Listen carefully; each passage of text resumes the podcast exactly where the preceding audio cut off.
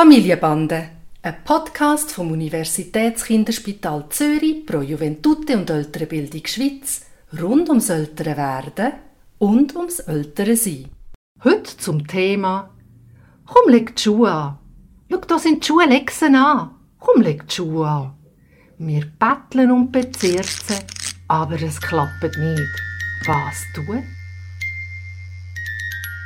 Hi Papi. Hoi Noah. Ich glaube, es ist ein Spiel für den Tani schon, aber es ist zum Beispiel so, jedes Mal, wenn wir ihn in der Krippe abholen, müssen wir ihm gefühlt 200 Mal sagen, er soll doch bitte seine Schuhe anziehen. Das Gleiche irgendwie am Morgen, wenn er sich anzieht und das weiß ich. Verschiedenste Situationen, wo wir ihn auffordern, etwas zu machen. Wir sagen es nicht und wir sagen es nochmal nicht und dann betteln wir und dann erklären wir vielleicht sogar noch, warum es jetzt eigentlich wichtig ist. Und es passiert nichts, bis wir irgendwie laut werden oder drohen oder irgendetwas. Und das ist frustrierend.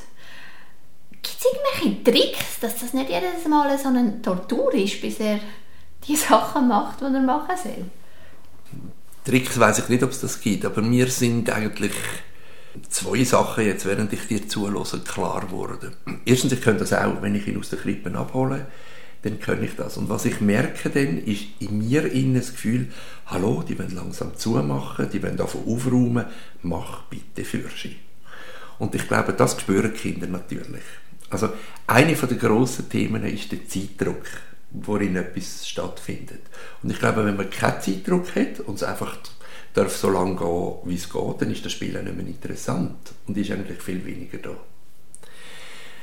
Wie man das lösen kann, ist eine andere Frage. Am Morgen vielleicht noch eher, wie wenn man ihn von den Krippen abholt. Oder? Also am Morgen kann man sagen, dann starte ich ein bisschen früher und probiere dort wie Zeitdruck rauszunehmen. Aber aus den Krippen ist das natürlich ähm, etwas anderes.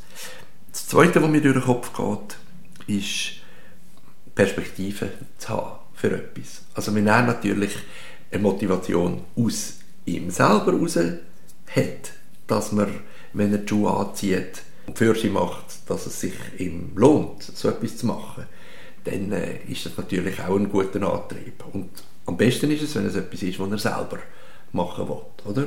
Hast also, du ein Beispiel? Ja, also wenn du sagst, schau, ich habe etwas daheim vorbereitet und wir haben einfach äh, Zeit, noch das zu machen daheim oder etwas, was er selber vielleicht am Morgen angefangen hat und fertig machen oder irgend so etwas. Aber einfach etwas, wo er eine Motivation hat, sagen, okay, ah ja, stimmt, jetzt mache ich sie, weil ich will ja das selber noch machen. Das kann etwas sein, das ist immer cool, wenn sie in der Beziehung ist, dann können wir zusammen kochen oder so und sonst habe ich keine Zeit, muss allein sie machen. Oder etwas, wo er für sich selber spielen will, wo er sich darauf freut, daheim. Wo er wie lernt, jetzt, wo er viereinhalb ist, fängt ja auch schon Zeit für ihn anfangen verständnisvoller werden. Also er kann sich unter Zeit eher schon etwas vorstellen.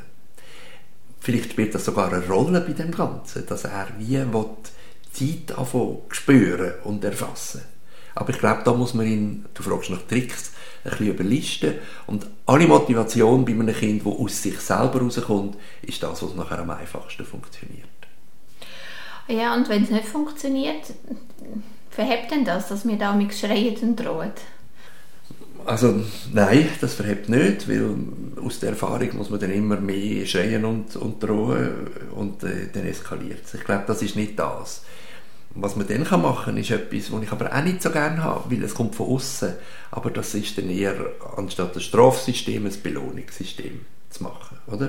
Manchmal braucht es das. Ich würde das nicht so häufig einsetzen, damit nicht nur quasi aus der, ich übertreibe jetzt ein bisschen, positiv erpresserischen Situation heraus gefolgt wird. Aber hin und wieder braucht es das, um einen Teufelskreis wieder irgendwo in einen Engelskreis hineinzubringen. Dass man etwas so ausprobiert und wenn es dann wieder funktioniert, dann geht man wieder in den Alltag zurück. Also du meinst mit Belohnungssystem irgendwie Kleberli jedes Mal, wo man es nicht dreimal hat müssen oder so? Ja, oder dass man ihm sagt, aber nochmal, ich finde das nicht, ähm, das sind für mich die Ausnahmen, aber dass man sagt, lass mal, wenn jetzt die nächsten drei Tage das super klappt mit dem Schuh anziehen, dann machen wir etwas auf der Beziehungsebene miteinander, wo du dir wünschen darfst, was wir machen. So in dem Stil, oder? Aber nicht andauernd, weil sonst ähm, fordert das ein und das ist ja nicht, was man will. Nein. Ich, ich merke, dass das mit dem Versuchen, ihm irgendwelche Anreize zu geben, zum schnell machen, das ist etwas, was ich schon auch immer wieder probiert habe. Aber es ist dann mehr so ein auf der Ebene gewesen, der Papi wartet daheim, komm, wir gehen, dann sehen wir ihn. Und das ist ja nicht so von Zeit abhängig, weil der Papi wartet auch noch fünf Minuten und zehn Minuten später daheim. Aber das mit dem Kochen zum Beispiel finde ich eine coole Idee, weil dort heisst es wirklich, entweder machst du schnell und dann können wir, oder du machst nicht schnell und dann können wir es nicht. Und dass ich mir vielleicht noch ein mehr so Sachen überlege, die auf dieser Ebene funktionieren. Dass es wirklich eine, seine Wahl ist und ich lebe dann auch damit, je nachdem. Wenn er, wenn er dann langsam macht, dann kochen wir tatsächlich zusammen. Genau. genau.